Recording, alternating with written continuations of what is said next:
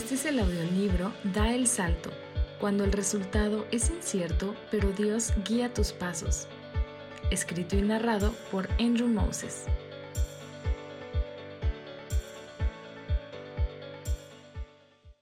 Capítulo 9. Tu mundo interior. Lo que haces antes de señalar con el dedo. Hay todo un mundo allá afuera hay movimientos sociales, hay estancamiento económico, hay jugadas geopolíticas, hay huracanes y terremotos, hay globalización e industrias que se benefician, hay guerras civiles y guerras por estallar, hay dictaduras que no se quitan, leyes que no se cumplen y desiertos que no producen y ahí en medio estás tú. Los que intentan cambiar el mundo descubren que no es tan fácil de cambiar. Generalmente funciona al revés, el mundo te cambia a ti. Unos hasta dicen que tú tomas forma bajo la presión de las fuerzas alrededor, que no eres nada sino el producto de tu entorno. Pero un sobreviviente judío del holocausto de los nazis no estuvo de acuerdo. Él escribió lo siguiente. El tipo de persona en que se convertía cada prisionero era más el resultado de una decisión personal que el producto de la tiranía del campo de concentración. De modo que cada hombre, incluso en condiciones trágicas, puede decidir quién quiere ser, espiritual y mentalmente, y conservar su dignidad humana. Allá afuera hay un mundo impetuoso, pero Víctor Frankl nos recuerda que también hay un corazón acá adentro. Frankl, psicólogo y autor célebre, enfoca su trabajo en lo interior de sus pacientes. Ellos no podían alterar el pasado, ni revivir a sus seres queridos, pero sí podían ordenar su vida empezando hoy. Me gustaría contarte dos historias de lo que ocurrió dentro de mí mientras vivía en Monterrey. Después de conocer la ciudad con Alex en la primavera, me mudé en el verano. Bajándome del avión, pura adrenalina bombeaba por mis venas. Fue de las pocas veces en las que no tenía ni llaves ni celular en los bolsillos de los pantalones. Es que no los tenía en absoluto. No tenía ningún amigo ni familiar con quien quedar. Fue un nuevo comienzo. Lo único que tenía en concreto al salir del aeropuerto era mi empleo, y entré a trabajar el próximo día. Salí de mi Airbnb temprano para reportarme al instituto.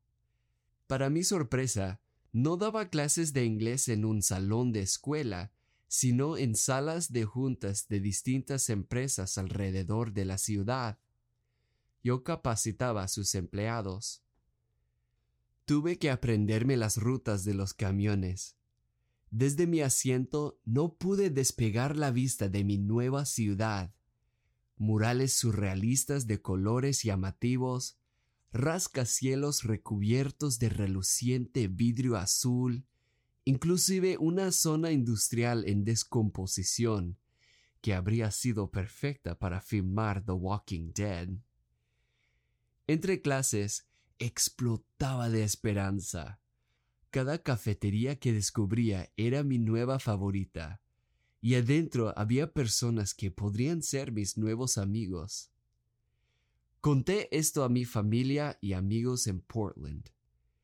Tenía un laptop y wifi en mi Airbnb y por este medio estábamos en contacto. Yo no me sentía tan solo porque ellos estaban a una videollamada de distancia. Pero ya con unas semanas viviendo en Monterrey, la emoción se convirtió en un aprieto. Necesitaba un lugar para vivir, pues me quedaban tres días en el cuarto de Airbnb que tenía. Como un buen millennial, recurrí a la tecnología Abrí mi laptop, pero noté que el Wi-Fi no servía en mi cuarto. Toqué la puerta de abajo para hablar con la dueña, pero me acordé que se había ido de viaje. No pasa nada. Tenía unos pesos y podía ir a una cafetería para usar su señal. Con la mochila ya casi lista, ¿dónde estaba el cable de mi laptop? Mi batería quedaba con una pizca de carga. Chequé los contactos y debajo de la cama. No lo encontré. Busqué sistemáticamente, abriendo los cajones y el closet, revisando las superficies y los rincones. ¿Dónde estaba el cable? Sin manera digital de buscar un departamento, empecé a montar mi bici por las colonias, escudriñando las fachadas de las casas por una lona que dijera se renta cuarto. Compré periódicos, busqué en la sección de clasificados y llamé a los arrendadores. Seguía las pistas, pero todas me llevaron a callejones sin salida. Mientras tanto, tenía que dar mis clases de inglés sin mi biblioteca digital de recursos. Encima de esto, una molestia a la par de una nube de mosquitos no podía comunicarme con nadie sin Wi-Fi. Fue un lunes por la mañana, después de la primera clase que había dado. Estaba de vuelta al departamento que pronto dejaría. Harto, harto, harto me reventé. Las personas a los otros lados de las cuatro paredes de mi cuarto escucharon todas las groserías en español e inglés. Grité en una almohada. Caminé de un lado al otro pisando fuerte. Gruñí. Exploté toda mi frustración hasta quedar exhausto, tirado sobre la cama. Era tentador pensar que mis palabras se desvanecieron tan pronto como el sonido de mi voz. Pero me acordé que Jesús dijo que no era así. De la abundancia del corazón habla la boca. El que es bueno, de la bondad que atesora en el corazón saca el bien. Pero el que es malo, de su maldad saca el mal. Pero yo les digo que en el día del juicio todos tendrán que dar cuenta por toda palabra ociosa que hayan pronunciado, porque por tus palabras se te absolverá, y por tus palabras se te condenará. Mateo 12, 34 a 37. Esto me dio pausa. ¿Soy un enojón? Porque lo que estaba saliendo de mí no me gustaba reflexioné en las muchas palabras que soltaba, sobre todo las críticas mordaces que tenía contra otros. Tendré que rendir cuentas de ellas algún día. Esto me dio un escalofrío por la espalda. Me senté a resolverme la actitud. Esto lo hago mejor con un lápiz en la mano. En mi diario aparece garabateado Escojo reconocer la bondad y la generosidad de Dios en estos momentos de estrés. Escojo frenar las groserías y la rabia. Agotaré mis opciones, intentaré lo que pueda y dejaré lo demás en las manos de Dios. Le dejaré margen para proveer. Soy más grande que este contratiempo. Dios es más grande que este contratiempo. Hoy doy gracias por ese apuro, pues me hizo ordenar mi mundo interior. A fin de cuentas, eso es lo que permanece, que las circunstancias exteriores cambien como sea. Un día antes de quedarme sin techo, mientras caminaba por una calle que normalmente no tomaba, vi una lona que anunciaba un cuarto. En cinco minutos estaba viendo el departamento y en cuatro horas estaba firmando el contrato, haciéndolo mi nuevo hogar. Después de la mudanza, me surgió otra oportunidad para ordenar mi mundo interior. Fue en la clase de pedagogía para maestros. Cuando International House me contrató, me estipularon que yo tomara un curso de Cambridge University. Iba a ser un año de investigación, observación de maestros y composición. Iba a ser un año de clases que duraban cinco horas cada viernes. En los últimos minutos de una clase, ya con ansias de irme, me incliné en mi asiento hacia mi compañero Lalo. Le susurré que fuéramos a los tacos después. Le gustó la idea. Al terminar la clase nos pusimos de acuerdo. Él y nuestro profesor Orlando iban en su carro, mientras yo iba en la bici.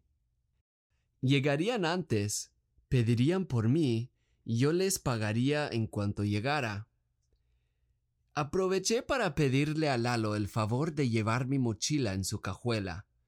Pesaba un mínimo de 18 kilos por mis libros y la despensa que había comprado antes en la tarde.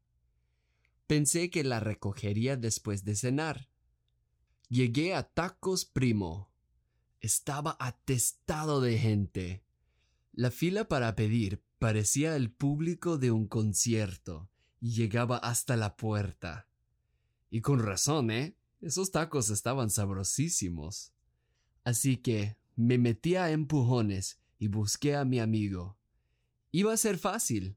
Si alguien se elevaba sobre los demás como The Hulk versión latino, ese era Lalo.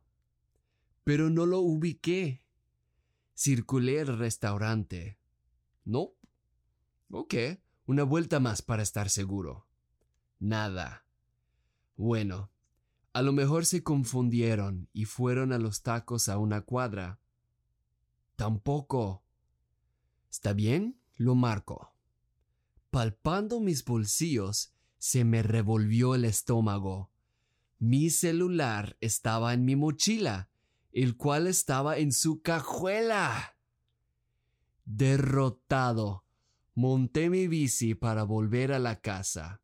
Y perfecto. Los libros que necesitaba para mi presentación de la siguiente mañana también estaban en la mochila. Inquieto, grité al cielo nocturno de Monterrey. ¿Por qué no puedo confiar en nadie en la faz del fregado planeta? Justo cuando mi indignación cobraba velocidad, Jesús vino y aplicó el freno. No juzguen a nadie, para que nadie los juzgue a ustedes, porque tal como juzguen, se les juzgará, y con la medida que midan a otros, se les medirá a ustedes.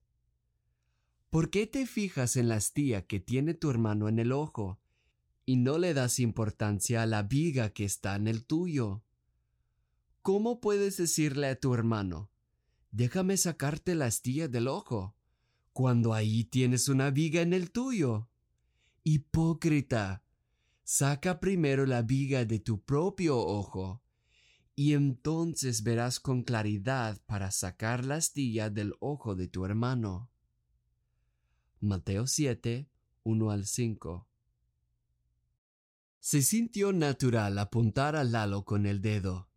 Se despertó el activista en mí que quiere cambiar el mundo, el mundo del cual Lalo formaba parte. Pero esa noche decidí hacerle caso a Jesús.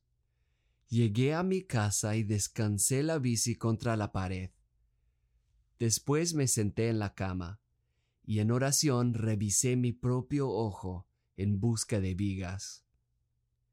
Siempre he sido de las personas que tiene pocas amistades, pero muy estrechas. Me han acosado más de una vez de tener un bromance. Lo malo de esto es que he arrancado de mi vida a muchos que yo no juzgaba a la altura de una amistad conmigo. Ya sé, es feo. He tratado de restablecer contacto con varios de los que distancié, pero ya era tarde. Para ellos yo no era nada más que un amargado sentencioso. Pero esta noche ¿dejaría que esta metida de pata terminara la amistad naciente con Lalo? Decidí que le daría el beneficio de la duda. El resto de la historia es que Lalo y Orlando llegaron a los tacos y vieron a toda la gente.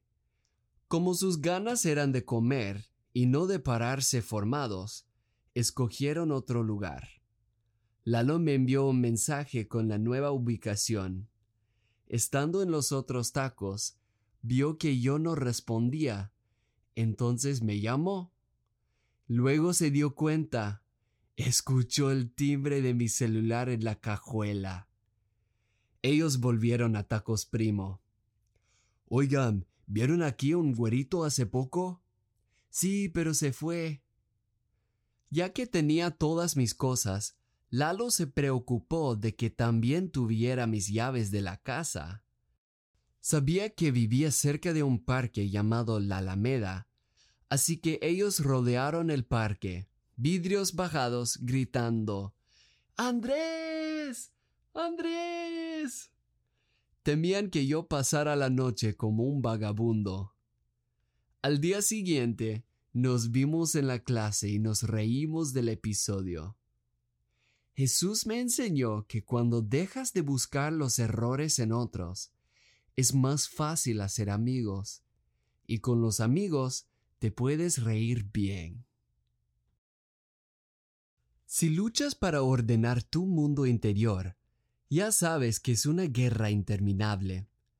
Marchas con tu propósito del año, pero oleada tras oleada de distracciones te quieren derrocar, y en el campo de batalla se quedan tiradas las virtudes que querías ver triunfar.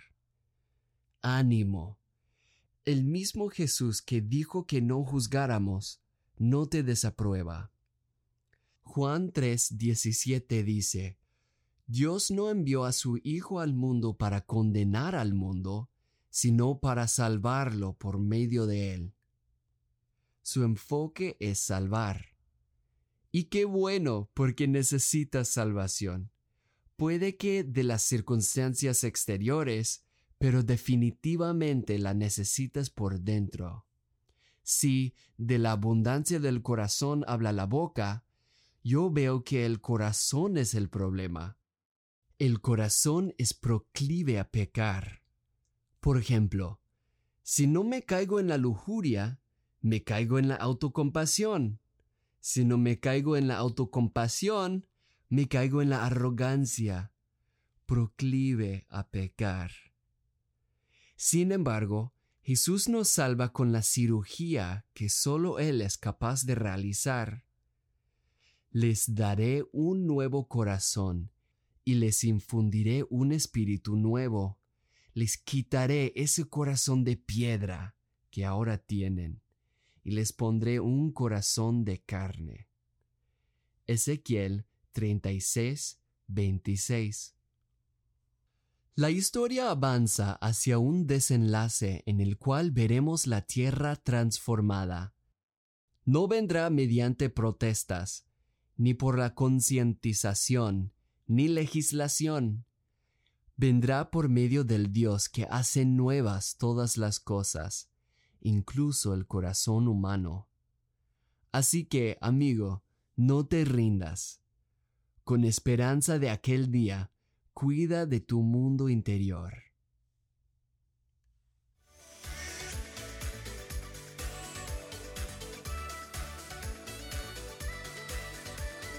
Gracias por escuchar este capítulo de Da el Salto.